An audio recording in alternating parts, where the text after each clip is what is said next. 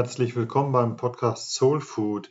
Hier reden wir über Ideen, wie wir unsere Seele nähren, also über all das, was uns hilft, dass wir seelisch gesund bleiben oder seelisch gesund werden, eben mit den Hilfsmitteln christlicher Spiritualität. Mein Name ist Carsten Wolfers, ich bin Diakon in der Pfarrei Sevelen. Ich möchte heute sprechen über Leben in Fülle.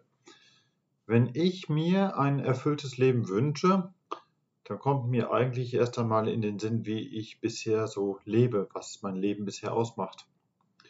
Ich kann nun mein bisheriges Leben anschauen anhand der Daten und Ereignisse, also Geburt, erster Schultag, der letzte Schultag, Freunde und Beziehungen, der Abschluss der Ausbildung, Hochzeit, die Geburten der Kinder vielleicht, auch der ein oder andere Stellenwechsel. Aber all diese Daten sagen mir ja nicht, ob mein Leben erfüllt ist oder nicht. Ich kann mein bisheriges Leben auch anschauen anhand der Entwicklungen. Dort habe ich sprechen gelernt, dort habe ich laufen gelernt, dort habe ich Buchstaben und Zahlen gelernt, dann eben auch ein paar Ideen und Gedanken, Bilder und Gefühle. Dort habe ich gelernt zu lieben. Vielleicht habe ich angesichts meiner Entwicklung noch keinen Plan, wie ich ein erfülltes Leben in Zukunft führen kann. Aber ich gewinne doch eine gewisse Ahnung, eine gewisse Ausrichtung, wie ich weitergehen könnte und wie ich vielleicht auch weitergehen sollte, um am Ende ein erfülltes Leben gelebt zu haben. Wenn ich nun meine bisherigen Erfahrungen zusammennehme, welches Rezept würde ich mir wohl ausstellen, das mir hilft? Wenn ich nun auf die Schnelle mal ebenso ein Rezept aus dem Ärmel schütteln sollte, wie mein Rezept für ein erfülltes Leben ausschaut, welche drei Dinge würde ich da wohl nennen? Also zwei Dinge wäre zu einfach, vier Dinge, das wäre bereits zu kompliziert, aber drei Dinge. Drei Dinge, die mein eigenes persönliches Rezept wären. Also stell dir doch mal vor, du stehst in der Mitte des Lebens. Du blickst zurück und sammelst deine Lebenserfahrung. Stell dir vor, du blickst voraus und versuchst das Gelernte anzuwenden und deinen Lebensweg, deinen Lebensstil noch etwas umzustellen. Was würdest du da tun? Denn eigentlich möchte ich ja am Ende meines Lebens irgendwann mal zurückblicken und sagen, schön, diese drei Dinge in meinem Leben haben tatsächlich wirklich geklappt. Das hat funktioniert. Das hat mich glücklich werden lassen. Das hat mich zufrieden sein lassen. Das habe ich irgendwie, wie auch immer, richtig gut gemacht. Diese goldenen drei Dinge haben mir geholfen, dass ich ein erfülltes Leben gelebt habe.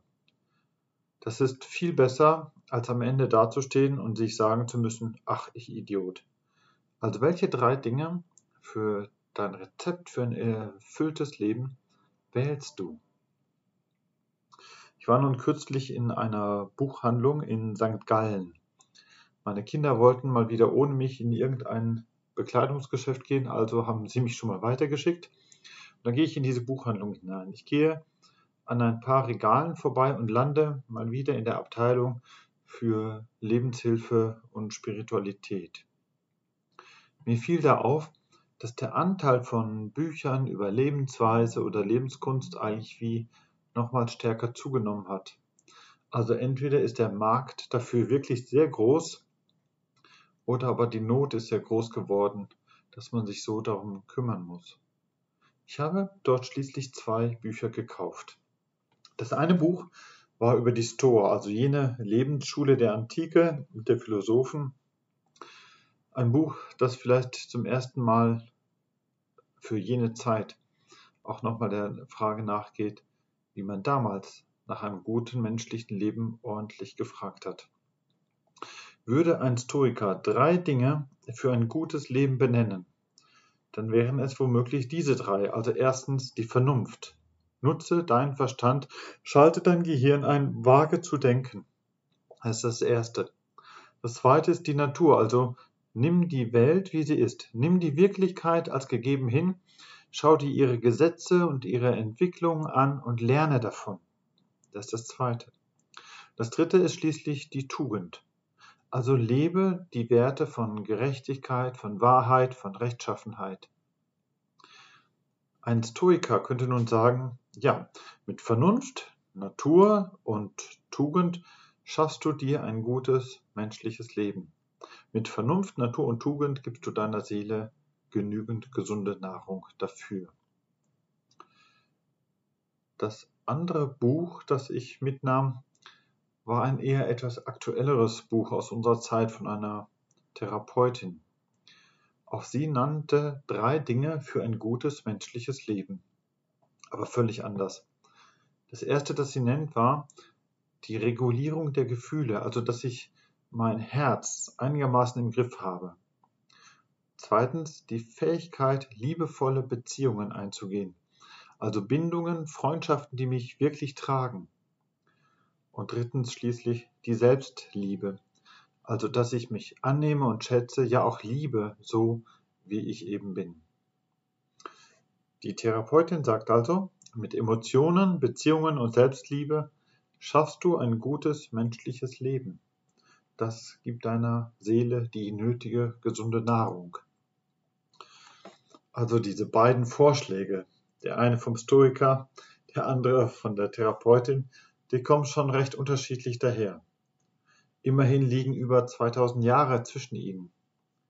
Und dennoch spricht aus beiden Vorschlägen die Zuversicht, dass ich das schaffen kann. Ein gutes, gelingendes Leben ist möglich. Es braucht da vielleicht nur drei Dinge. Bei Jesus in der Bibel taucht einmal der Zuspruch auf, dass er im Gebet an Gott über seine Jünger sagt, ich will, dass sie das Leben haben und es in Fülle haben. Ich finde, das ist so eine ziemlich starke Aussage. Das ist eine starke Ansage. Damit sagt Gott mir ja, ich will, dass du das Leben hast. Und zwar ein Leben bitte in Fülle. Bei so einer Ansage meine ich, einen ziemlich großen, starken Partner zu bekommen, der mir hilft, ein gutes menschliches Leben zu führen. Im Blick also auf seine Lebenserfahrung oder im Sinne auch von Nachfolge legt Gott eine gute Spur vor, die mich zu diesem Leben in Fülle führt, wenn ich dieser Spur folge. Aber mich interessieren dann schon wieder drei Dinge. Ich hätte gerne drei Dinge, die für ein erfülltes Leben gut sind. Also, welches Rezept würde Gott oder Jesus oder Bibel wohl anbieten? Welche drei Dinge würden die empfehlen? Das bekannteste Rezept daraus ist vermutlich Glaube, Hoffnung und Liebe. Bei näherem Nachdenken meine ich sogar, dass es ein ziemlich gutes, wirksames Rezept ist. Denn mit dem Glauben habe ich eben dieses göttliche Du über mir, das mich schützt und segnet und begleitet. Mit der Hoffnung stehe ich wohl ganz gut da, auch in diesen Krisen- und Katastrophenzeiten. Ja, und mit der Liebe. Da stehe ich wohl immer ganz gut auf meinem Weg da. Aber ich stelle mir auch gerne vor, Gott würde geistig auch die anderen Rezepte für sich und für mich nutzen. Vielleicht hilft er mir auch mit meinen Gefühlen, mit meinen Beziehungen, hilft mir, mich selbst zu lieben. Oder Gottes Geist ist für mich die Vernunft in mir, ist die Tugend oder mein Kompass in dieser Welt und Wirklichkeit. Also nichts gegen all die guten und erprobten Rezepte, aber am liebsten komme ich doch auf mein eigenes Rezept zurück, weil es fußt auf meinen eigenen Lebenserfahrungen. Dann denke ich mir, dass Gott mir auch damit schon irgendwie helfen wird. Wenn ich mir drei Dinge überlege, die für mich zu einem erfüllten Leben gehören, dann könnte es doch sein, dass darin Gottes Geist mich irgendwie schon auf seine Art eben in eine gute Richtung drängt. Das mag alles nicht ganz so perfekt sein, wenn ich darüber nachdenke, aber vielleicht verbirgt sich doch darin seine Spur. Selbst wenn mein Lebensrezept etwas wäre wie Sex, Drugs und Rock'n'Roll, selbst dann könnte Gottes Geist vielleicht im Sinne von Suche nach Intimität, von Sehnsucht nach mehr im Leben und das Ringen um musikalische, künstlerische Freiheit bis hin zum Widerstand durchaus die treibende Kraft dahinter sein. Mir gefällt die Vorstellung. Ich mag ja diesen Spruch des römischen Dichters Horaz, Carpe diem, also eigentlich eine Aufforderung, den Tag zu pflücken, die Zeit gut zu nutzen, jetzt den Augenblick zu leben. Solches Aufleben im Hier und Jetzt wird manchmal wie eine Befreiung gesehen, weg von dem Ballast der Vergangenheit und noch frei von den Sorgen der Zukunft. Der Spruch ist gut. Noch besser finde ich allerdings den Spruch, leider ebenfalls in Latein, von dem Kirchenvater Augustinus, wo er sagt, Ambula et canta. Das meint, geh und sing.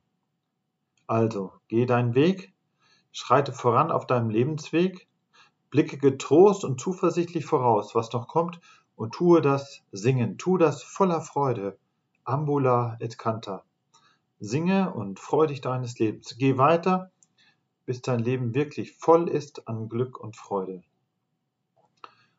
Augustinus hat diesen Ausspruch damals ausgerechnet in einer Osterpredigt getan. Das ist eigentlich ja ein ziemlich starker Wechsel. Erst einen Karfreitag zu feiern, an Sterben und Tod zu denken, das Ende des Lebens sich so vor Augen zu stellen und all das Leid, das uns Menschheit beschäftigt. Ja, und dann am Ostermorgen diese Trauer wieder abzulegen und sich aufzurichten und einer wunderbaren, breiten Freude über das Leben, über diesen Neubeginn des Lebens schlichten zu empfinden. Darin ist Augustinus stark. Er schaut auf seinen Jesus, er schaut auf all das Leiden, auf das Böse, auf den Tod, ja. Er hält das alles noch in seiner Erinnerung. Und wie er dann mit seinem Auferstandenen neue Hoffnung schöpft, gerade dann kann er sagen, ja, jetzt ist es Zeit, weiterzugehen und laut und klar und deutlich zu singen, dass nun die Zeit der Freude gekommen ist, dass nun das Leben in Fülle zurück ist. Das ist ganz ähnlich auch bei dieser Ostererzählung von den Emmaus-Jüngern. Zwei der Jünger gehen an Ostern damals von der Stadt Jerusalem nach Emmaus. Und auch die sind voller Trauer über Jesu Tod, mit dem sie all ihre Hoffnungen, all diese ja, freudige Erwartung für die Zukunft haben sie da erstmal begraben gesehen. Und interessant ist für mich, dass sie sogar von dem leeren Grab Jesu gehört haben. Sie haben bereits mitbekommen, dass einige Frauen erzählen, sie seien Jesus begegnet, er sei auferstanden und trotzdem gehen sie in Trauer von dort weg. Das ist nicht geh und singe, sondern die schleichen dahin und sind halt traurig. In der Erzählung gesellt sich Jesus unerkannt zu ihnen, redet mit ihnen, um ihnen langsam die Augen zu öffnen. Nicht bloß, dass er wieder da ist, sondern dass Gott einen viel größeren Plan verfolgt, um dem Leben seiner Menschen eine echte Chance auf Fülle wiederzugeben. Und irgendwann, ja, irgendwann erkennen diese Jünger ihn schließlich und dann haben sie wieder diese Energie, diesen Enthusiasmus, diese Freude, dass sie nach Jerusalem zurückgehen. Das ist Ambula et Canta. Als Jesus seinerzeit sagt, ich will, dass du das Leben hast und dass du dieses Leben in Fülle hast, da hat er zunächst gemeint, dass du in der Spur Gottes ein gutes menschliches Leben führen kannst und sollst.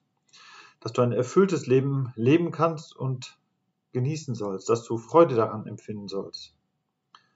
Dieses Leben in Fülle, das ist eine Größe, die sich bei ihm sowohl auf mein jetziges, diesseitiges Leben vor dem Tod bezieht, wie auch auf mein zukünftiges, jenseitiges Leben.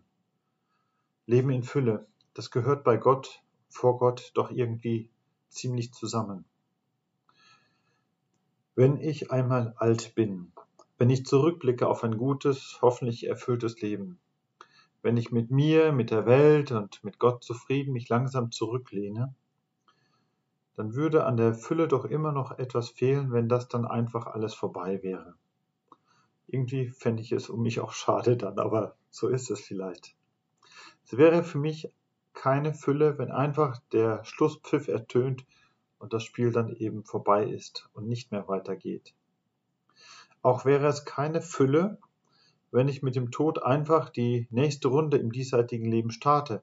Das wäre noch keine Erfüllung, wenn der Schlusspfiff ertönt und sofort ein nächstes Spiel ganz von vorne beginnt. Nein, Jesus mag nicht wirklich handfeste Vorstellungen geliefert haben, wie es denn dann bei ihm sein wird nach dem Tod, wie dieses Leben in Fülle funktionieren soll, wie das ablaufen soll. Aber er gibt doch eine ganze Reihe von wunderschönen Bildern, die allesamt auf Feier, auf Freude, auf Gemeinschaft abzielen. Also Bilder von einer wirklich reichen, satten Fülle.